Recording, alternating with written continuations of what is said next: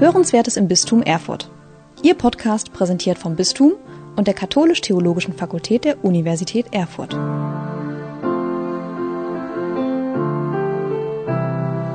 Liebe Hörerinnen und Hörer unseres Podcasts Hörenswertes im Bistum Erfurt, in unserer Reihe vor Ostern mal anders ansehen, habe ich heute zwei Gäste zu Besuch, die vom ökumenischen Schöpfungsnetzwerk hier in Erfurt zu uns gekommen sind. Das sind die Frau Müller und der Herr Wagner. Seien Sie beide herzlich willkommen. Vielen Dank für die Einladung. Dankeschön. Stellen Sie sich doch kurz einmal unseren Hörern vor. Ich selbst will das auch noch nachholen. Ich bin Matthias Hülfenhaus, arbeite hier im Podcast-Team im Bistum Erfurt. Und wer sind denn Sie, Frau Müller? Ja, mein Name ist Marion Müller und ich bin während meiner Tätigkeit als Buga-Beauftragte bei der evangelischen Kirche in Mitteldeutschland auf die Gründung des Schöpfungsnetzwerkes aufmerksam geworden und fand das eine ganz tolle Initiative. Das Motto der Buga war ja äh, ins Herz gesät. Die äh, Genau, hat 2021 in Erfurt stattgefunden und ich habe gemerkt, dass es da doch ähm, auch noch einen großen Bedarf gibt zur Schöpfungsbewahrung oder dass ähm, die Schöpfungsbewahrung, dass da durchaus noch Luft nach oben ist, auch in der Kirche. Und umso mehr hat mich dann diese Initiative doch sehr gefreut und habe ich das sehr begrüßt, ähm, dass sich das dann so äh, gebildet hat oder entstanden ist. Mhm. Dankeschön. Und Herr Wagner? Mein Name ist Christoph Wagner, ich bin Pfarrer im Ruhestand. Äh, das Thema Schöpfungsbewahrung hat mich spätestens seit dem konziliaren Prozess für Gerechtigkeit, Frieden und Bewahrung der Schöpfung bewegt. Ich kam, kam aus Leipzig, einem der dreckigsten Ecken in der DDR, und wir haben erlebt, wie gesundheitsschädlich und wie furchtbar dieses Elend mit der Verseuchung der Schöpfung war. Das Thema hat mich nicht losgelassen und jetzt im Ruhestand äh, bin ich auch auf das Schöpfungsnetzwerk gestoßen, insbesondere auf den freitäglichen Gottesdienst zur Bewahrung der Schöpfung. Jeden Freitag Viertel vor zwölf kommen Menschen aus katholischen und evangelischen Gemeinden in die Kaufmännerkirche. Wir beten Viertel vor zwölf. Das ist nicht ohne Absicht. Wir beten Viertel vor zwölf für die Bewahrung der Schöpfung.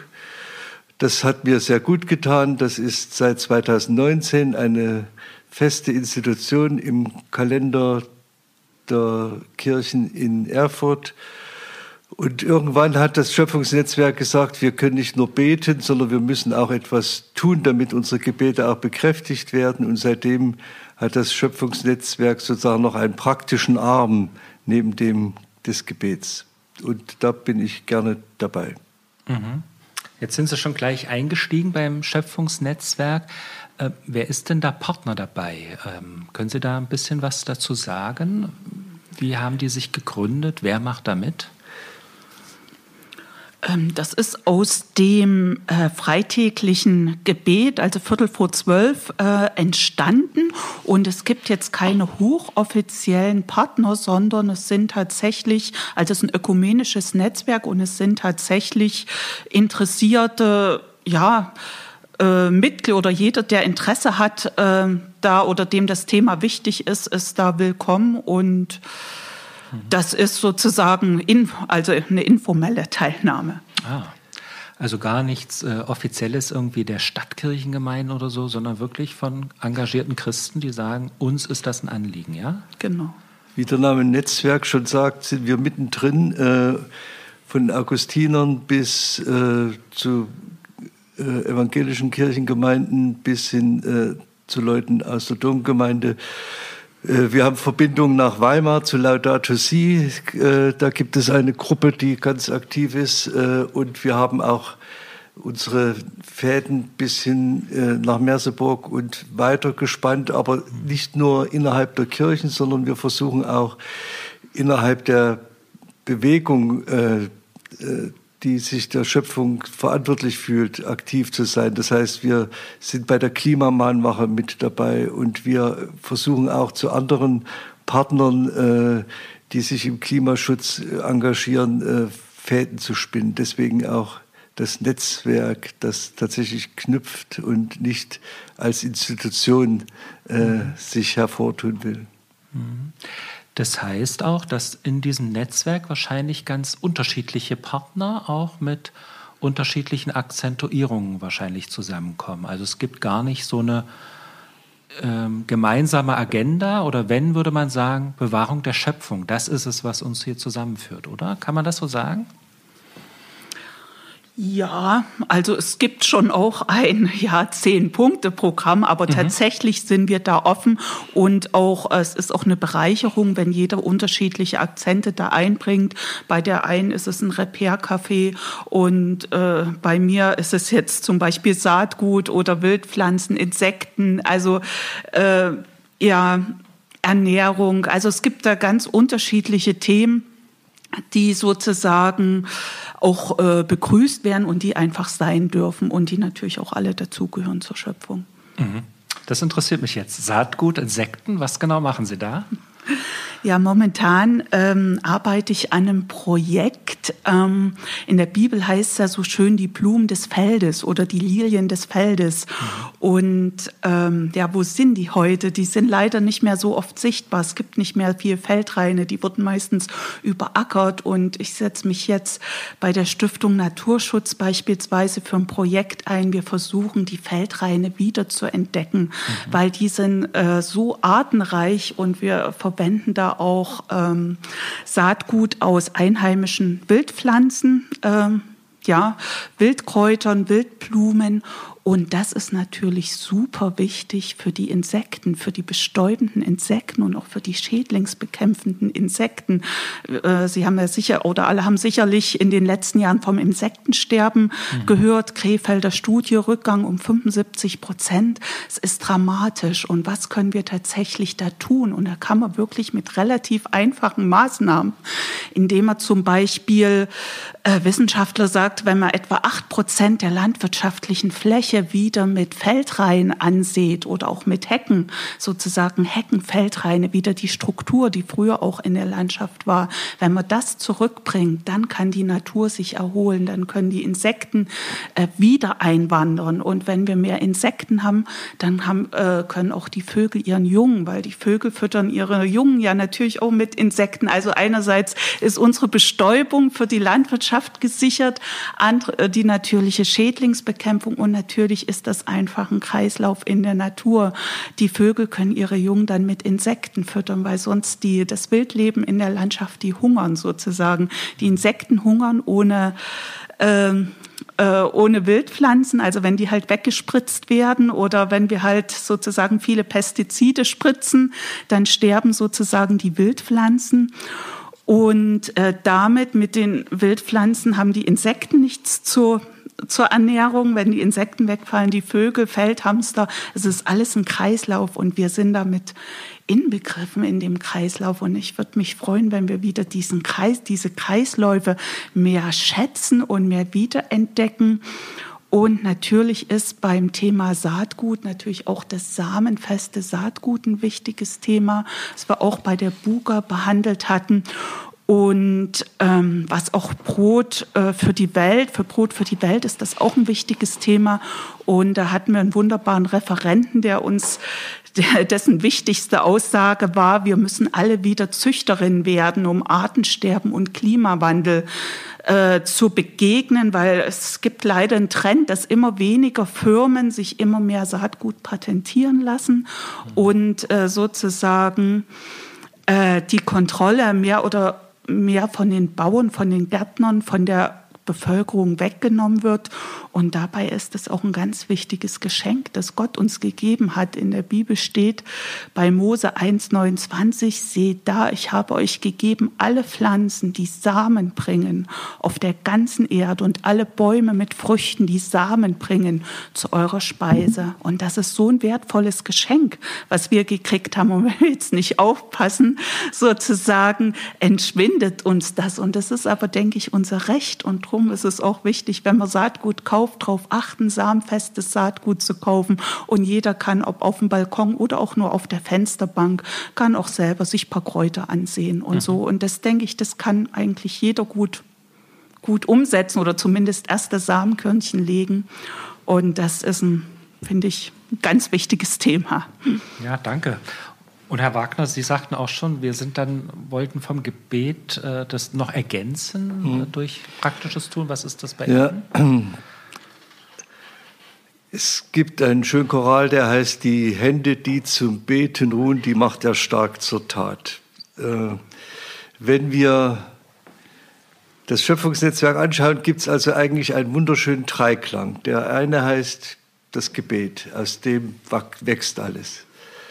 Das Zweite ist, wir müssen dafür etwas tun. Wir handeln, indem wir ganz aktiv versuchen, Kirchgemeinden und Christenmenschen in die Lage zu versetzen, ihren Schöpfungsgedanken gerecht zu werden. Also von Solar auf das Dach bis Klimamanager einstellen. All das passiert. Und da gibt es den dritten Schritt, der ist nicht zu unterschätzen. Ich bin mir sicher, dass unsere kleinen Schritte zwar wichtig und sinnvoll sind, aber sie bleiben zu klein, um überhaupt noch etwas zu schaffen. Das heißt, wenn wir es nicht schaffen, Politiker ins Laufen zu bringen und zu wirklich großen Schritten zu bewegen, dann sind unsere kleinen Schritte alle nicht mehr hilfreich. Also wenn alle Erfurter ihre Standby-Taste vom Fernseher finden, werden wir die Schöpfung nicht retten. Auch wenn die kleinen Schritte wichtig sind, damit wir zeigen, das, was uns wichtig ist, das versuchen wir in unserem eigenen Leben ernst zu nehmen, so bleibt doch das größte und wichtigste Ziel, Politiker zu gewinnen, zu drängen, zu schieben, zu überzeugen, zu zwingen, die großen Schritte, die wirklich nötig sind, um die Kipppunkte dieser Welt noch äh, nicht eintreten zu lassen, jetzt auf den Weg zu bringen. Das ist dieser Dreiklang, der in allen drei Punkten sein Gewicht hat und so sehen wir das Schöpfungsnetzwerk als ein Netzwerk, was betet, aus Gottes Wort seine Kraft schöpft, das selber versucht zu handeln und seine Kirchen in Bewegung bringt. Und die drittens den wichtigen Schritt, dass Politiker tatsächlich von diesen Bewegungen, die von uns ausgehen, inspiriert werden oder gezwungen werden, das Nötige zu tun, was zu tun ist. Ich tue das übrigens, weil ich da als Glaubenszeuge auftreten kann. Wir haben in finsteren DDR-Zeiten 89, 87, 86 haben wir gesehen, wie völlig hoffnungslos die ganze Geschichte mit der Umwelt in der DDR war. Und wir haben ganz winzige kleine Schritte getan. Ich war Pfarrer in der Nähe von Eisenach. Wir haben Umweltgottesdienste gemacht. Wir haben mobil ohne Auto äh, organisiert, dass wir mit den Fahrrädern durch äh, uns getroffen haben und daraus eine Demonstration erwachsen ist. Wir haben eine Mark für Espenhain gespendet und haben dadurch auf einmal ein konspiratives Netzwerk von Schöpfungsfreunden ge ge gegründet. Wir haben im Wald gearbeitet und, und, und. Trotzdem waren wir uns sicher, das ist so ein Laufen gegen die Wand, dass, dass wir kaum eine Chance haben. Wir haben aber aus unseren Glaubensüberzeugungen unsere Hoffnung geschöpft, das wird was. Und es wurde ja was. Es ist Erstaunliches geschehen nach 89. Worte, die im konziliaren Prozess eine Rolle spielten, die flossen ein in Parteiprogramme von zu gründenden Parteien. Das Wasser wurde tatsächlich so, dass man es in der Natur trinken konnte. Das war für mich als DDR-Kind undenkbar. Aus einer Quelle, die irgendwo äh, in der Nähe von Leipzig jedenfalls äh, aus dem Boden kam, wirklich zu trinken und, und, und. Erfurt entstand wieder neu. Wir konnten wieder atmen. Unsere Kinder erkrankten nicht am Pseudogrupp, was selbstverständlich war und, und, und. Ich habe tatsächlich ein Glaubenswunder erlebt, dass wir, die wir die kleine Hoffnung hatten, dass diese Schöpfung noch zu retten ist, tatsächlich in dieser DDR gerettet wurde. Und warum soll das nicht im Großen auch gelingen? Jetzt, wo es nicht mehr um ein kleines verseuchtes Bitterfeld und Leipzig und Eisenach geht, sondern wo die ganze Welt in der Gefahr steht, überhitzt zu versteppen. Wir wollen ja in dieser Folge diese Themen mal anders ansehen. Und wenn ich jetzt auf die Schöpfung gucke und ähm, da höre ich jetzt bei Ihrem Beitrag schon einiges davon, was man mal anders ansehen könnte. Das erste wäre für mich äh, zu sehen, auch ein kleiner Beitrag, den ich irgendwo beginne, der kann was bewirken. Ich brauche den langen Atem und ich muss die, die richtigen Akzente setzen, äh, damit sich etwas ändert.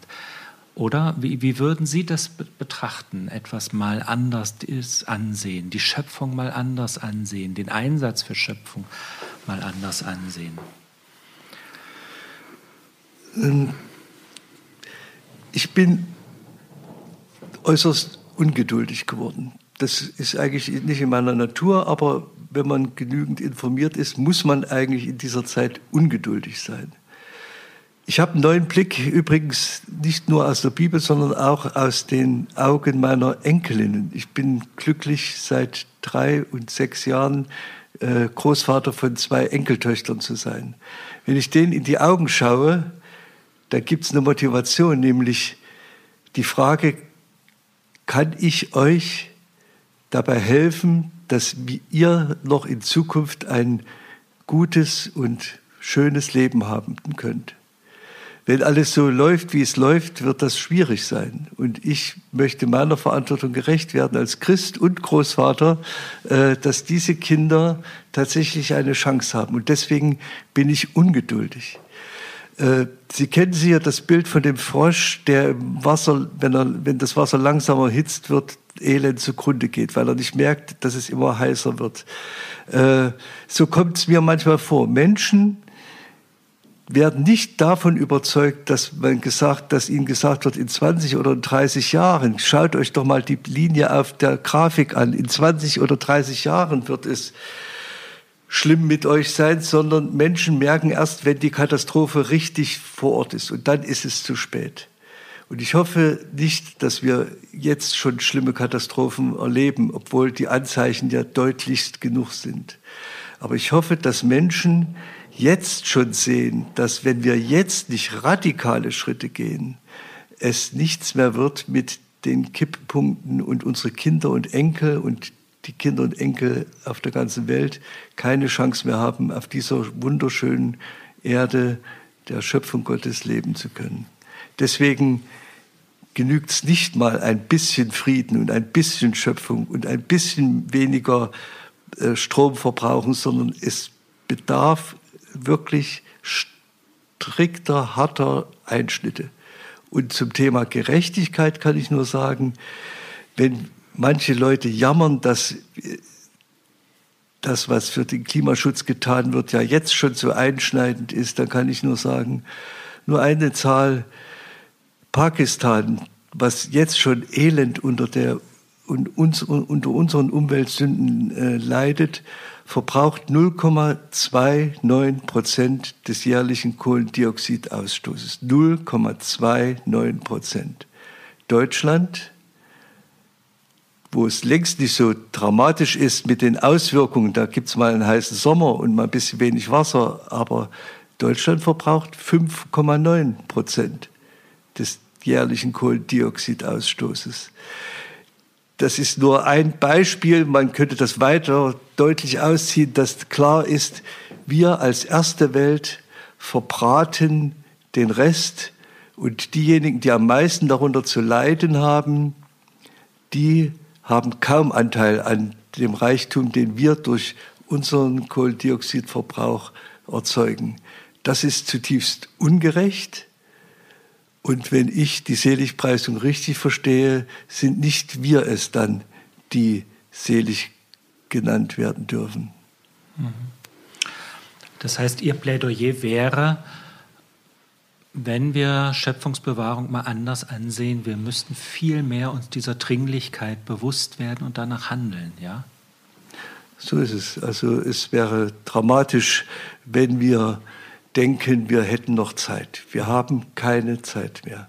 Deswegen sind alle, alle Versuche, etwas auf die lange Bank zu schieben und die berühmten Sätze von Ökonomie und Ökologie ins Gleichgewicht bringen, nur versuche, nicht wirklich ernst zu machen mit dem Thema, so wie es nötig wäre. Hm.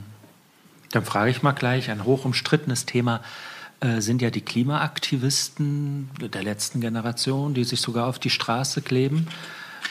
Was halten Sie davon, von solchen Aktionen? Ja, es ist lästig und stört und ist ärgerlich und macht nicht unbedingt Sympathien. Das ist mir alles klar. Die Propheten im Alten Testament, die störten, die waren unbequem, die sagten und taten Dinge, die niemandem gefielen und die waren den meisten ausgesprochen unsympathisch. Nun will ich nicht so weit gehen, die letzte Generation mit den biblischen Propheten gleichzusetzen, aber es ist eine prophetische Stimme, die wir hören sollten. Denn ja, es ist störend, wenn heute auf der Stauffenbergallee äh, die Autos in Stau gerieten. Davon abgesehen, auf der Stauffenbergallee staut sich es auch oft völlig ohne Klimaaktivisten. Aber wenn wir uns das Ganze insgesamt anschauen und sagen, okay, das ist jetzt eine lästige, störende Aktion. Aber worauf machen Sie aufmerksam? Dass in 20, 30 Jahren Menschen hier auf diesem Planeten überhaupt nicht mehr leben können. Da können die auch nicht mehr in einem Stau stehen. Dann wird's dramatisch. Wenn sozusagen diejenigen, die sagen, das Haus brennt, nur vorsichtig an die Tür klopfen und rufen, hallo, das Haus brennt, dann werden sie nicht gehört. Sie müssen die Tür eintreten, damit die Leute eine Chance haben, dass das Haus nicht abbrennt. Und so sehe ich diese Klimaaktivisten, so schwierig das für manche auch ist, ohne weiteres als Leute, denen es so ernst ist mit der Verantwortung für die Schöpfung, dass sie selbst zu solchem zivilen Ungehorsam, der ausgesprochen lästig ist und umstritten ist und von manchen ja auch behauptet wird, dass Sache sogar schadet. Ja, das sehe ich auch alles, aber ich sehe gleichzeitig die Dringlichkeit und bin deswegen solidarisch mit Ihnen. Wie sehen Sie das, Frau Müller? Ja, ich sehe das mittlerweile etwas differenzierter, aber ich muss mal sagen, als Fridays for Future aufkam, habe ich das sehr begrüßt, dachte ich, Halleluja, endlich kriegt dieses Thema mal eine Stimme und mittlerweile äh, und ich fand das sehr gut, äh, diese Demonstration anfänglich. Mittlerweile habe ich halt ähm, auch Befürchtung, dass das von bestimmten Kräften auch missbraucht wird. Und auch diese Klimakleber, da kommt ja jetzt auch raus, dass die von irgend teilweise von irgendwelchen Milliardären äh, aus Amerika da auch kofinanziert werden. Und ich denke, mit dem Klima ist für mich mittlerweile so, es lenkt von einem noch wichtigeren Thema ab, und zwar dem, dem Artensterben. Und Klimawandel, da fühlen wir uns oft so hilflos oder was können wir machen. Aber ich denke tatsächlich mit dieser Schöpfungsbewahrung, wir können tatsächlich was gegen das Insektensterben tun.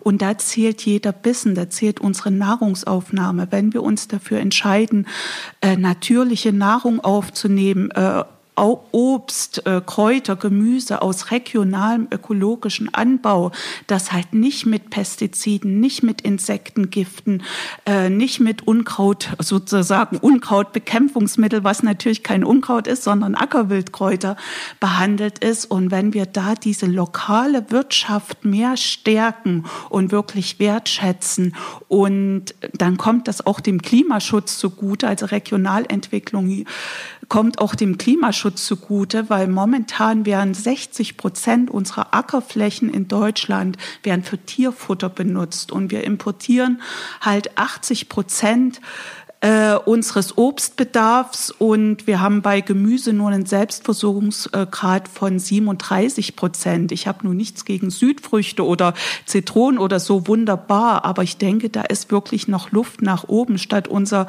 ganzen, unsere Flächen sozusagen 60 Prozent für Tierfutter zu geben, dass wir wirklich wieder blühende Landschaften schaffen, dass wir mehr Obst, mehr Gemüse hier bei uns anbauen, wirklich, dass wir diese regionale Entwicklung äh, fördern und halt das nicht mit Pestiziden spritzen, sondern wirklich vor Ort nachhaltig ähm, wirtschaften, konsumieren und vielleicht auch wegkommen vom Konsumenten, sondern uns selber mit einbringen. Da gibt es auch wunderbare neue Modelle wie solidarische Landwirtschaft, wo man halt ähm, ja die Gärten oder Bauern vor Ort unterstützt, dass die halt ähm, ja ökologisch anbauen können und auch vielfältig. Wir haben so viel Ackerfrüchte oder es gibt so viel Obst und Gemüse auf uns. In unseren Landschaften müssen nicht nur Weizen, Mais und Raps stehen sozusagen und alles andere äh, reist dreimal um die Welt und importieren wir sozusagen her. Und gerade die Früchte spielen ja auch in der Bibel so eine wichtige Rolle und sind heilsam sowohl äh, im körperlichen als auch im spirituellen Sinne an ihren Früchten werdet ihr sie erkennen. Und wenn wir das manchmal tatsächlich auch wörtlich nehmen und das wieder wertschätzen, Früchte, Kräuter, Gemüse vor Ort und denken, jeder Bissen zählt, wo kommt es eigentlich her? Und ja, muss das sein, dass halt 60 äh, Prozent da unserer Ackerflächen für Viehfutter verwendet wurden. Das reicht ja noch nicht mal aus. Wir importieren ja auch noch aus äh, gentechnisch verändertes Soja aus Regenwaldgebieten. Das ist ja, finde ich, noch der nächste Skandal.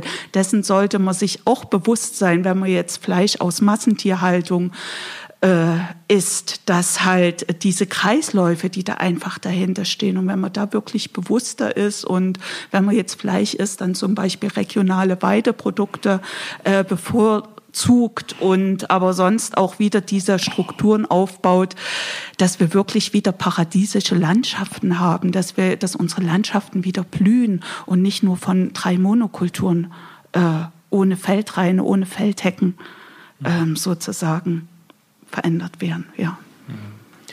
Herr Wagner, Sie haben ja schon vorhin Bezug genommen auf die Seligpreisung. Jesus preist ja jene selig, die hungern und dürsten nach der Gerechtigkeit. Gerechtigkeit für ja, die Menschen in Pakistan haben Sie genannt. Äh, man könnte viele andere Regionen dieser Welt nennen, Menschen, die schon jetzt unter diesem Klimawandel leiden.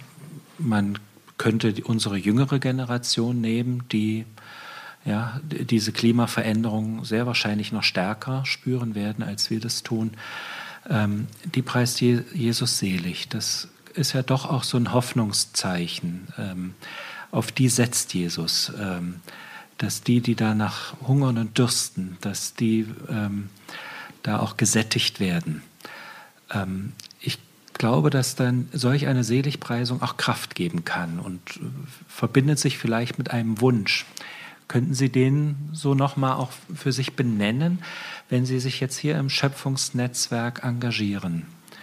Was wäre denn Ihr Traum? Ich mache es mal jetzt ganz konkret für das Schöpfungsnetzwerk. Was erhoffen Sie sich davon, von dieser Arbeit dieses Netzwerkes? Uns hat damals ein Satz geholfen, äh, neben den Seligpreisungen, übrigens in der Seligpreisung des Lukas kann man noch eine dazu nehmen, nämlich selig sind die Armen. Äh, die gehören auch aktuell dazu. Mhm. Die Armen hier und auch in der weiten Welt. Unser Satz, der uns damals viel Hoffnung gegeben hat, hieß, viele kleine Leute an vielen kleinen Orten können das Gesicht der Welt verändern die viele kleine Schritte tun, können das Gesicht der Welt verändern. Uns ist klar, dass unser Beitrag ein kleiner ist. Aber für uns ist er wichtig, denn jeder kann nur das, was ihm von Gott gegeben ist, auch mit dem kann er wuchern und nicht mit dem des anderen. Das heißt, wir wollen unserer Verantwortung erstens mal gerecht werden. Das ist schon mal eins. Das zweite ist, äh, wir setzen darauf, dass wir nicht alleine sind, dass es viele Menschen in vielen Orten gibt, die ähnlich wie wir arbeiten. Deswegen ein Netzwerk, was sich möglichst auch weit über Erfurt hinaus noch knüpfen lässt. Und wir sind da guten Mutes, dass dies geschieht. Wir haben die Hoffnung, dass wir die Kirchengemeinden motivieren, ihrer Schöpfungsverantwortung noch mehr gerecht zu werden. Sie sind es ohne weiteres schon, aber es gibt da noch viel zu tun. Und da gibt es ohne weiteres ausgesprochen hoffnungsvolle Zeichen. Der Kirchenkreis Erfurt wird, hat eine Stelle ausgeschrieben für einen Klimamanager, der von Kirchentür zu Kirchentür geht und Kirchengemeinden berät, wie sie äh, in puncto Energie äh, und Klimagerechtigkeit äh, etwas für sich tun können. Mhm. Äh, und da gibt es mehr Möglichkeiten, als wir ahnen. Äh, so dass ich hoffe, dass die Kirchengemeinden in Erfurt und weit darüber hinaus die vielen Möglichkeiten, die sie haben, und Kirche ist ein großer Player mit vielen tausend Mitarbeitern, mit vielen tausend Gebäuden, mit viel, viel Wald und viel Acker, äh, wo jede Menge an Möglichkeiten da ist, äh, etwas zu schaffen, dass wir unserer, unserer Verantwortung gerecht werden und wie ich schon zuletzt vor, am Anfang sagte, den Dreiklang selber äh, beten, selbst etwas tun und die Politiker ins Laufen bringen, dass wir es schaffen, mit den vielen Menschen, die mit uns auf dem Weg sind, in Churches for Future, in den Klimamannwachen, in vielen anderen Netzwerken, Politikern so Dampf machen, dass sie sich wirklich endlich mal richtig bewegen. Und Ihr Wunsch? Ja, meine Vision äh, sind schon wirklich diese mit beizutragen zu diesen blühenden Landschaften ähm, und zu dieser Regionalversorgung, dass wirklich, dass wir wieder die Blumen des Feldes sehen in der Landschaft, dass wir die Vögel äh, hören, dass die Insekten bestäuben können und dass wir die natürlichen Kreisläufe wieder ins Rollen bringen kann. Und da hat wirklich die Kirche auch mit dem Kirchenland, äh, da gibt's unheimlich viel Potenzial. Und da könnten wir, ja, wenn wir sagen, zehn Prozent machen wir, ge äh, geben wir jetzt wirklich für Feldhecken und Feldreine aus, für Biotopverbund, dass, ähm, dass die Insekten, dass die Vögel ähm, Lebensraum wieder haben. Und dann bewirtschaften wir das Land äh, ökologisch, sprühen keine Insektengifte mehr, sprühen keine äh, ja, Wildpflanzengifte mehr, dass, ja, dass die Insektennahrung haben und dann natürlich auch alle anderen Tiere und, und auch wir, denn ohne Bienen, das wissen, denke ich, alle, ähm, wenn die Bienen, Wildbienen, aber auch Honigbienen sterben, und wir haben jetzt schon einen Verlust in den Naturschutzgebieten von 75 Prozent. Und das Gute ist aber, dass man wirklich mit einfachen Mitteln wie Feldreihen äh, wirklich schnell Erfolge erzielen kann. Und da ist wirklich mein Wunsch wieder zu diesen blühenden Landschaften, wirklich eine paradiesische Welt, die Welt als Garten. Das ist mein Wunsch. Mhm. Wer sich da engagieren will im Bistum Erfurt gibt es ja diese Aktion Öko und Fair vor Ort. Ähm, da kann man im Seelsorgeamt äh, nachfragen oder auch auf der Bistums-Homepage Informationen bekommen. Wer jetzt äh, Informationen über das Schöpfungsnetzwerk erhalten möchte, wer, wohin wendet man sich da? Der kommt zum Beten. Das ist die, immer die beste Idee. Ah, ja. Jeden Freitag, jeden Freitag, Viertel vor zwölf oder dreiviertel zwölf ist ja. es hier in diesem Land, ja. besser zu sagen.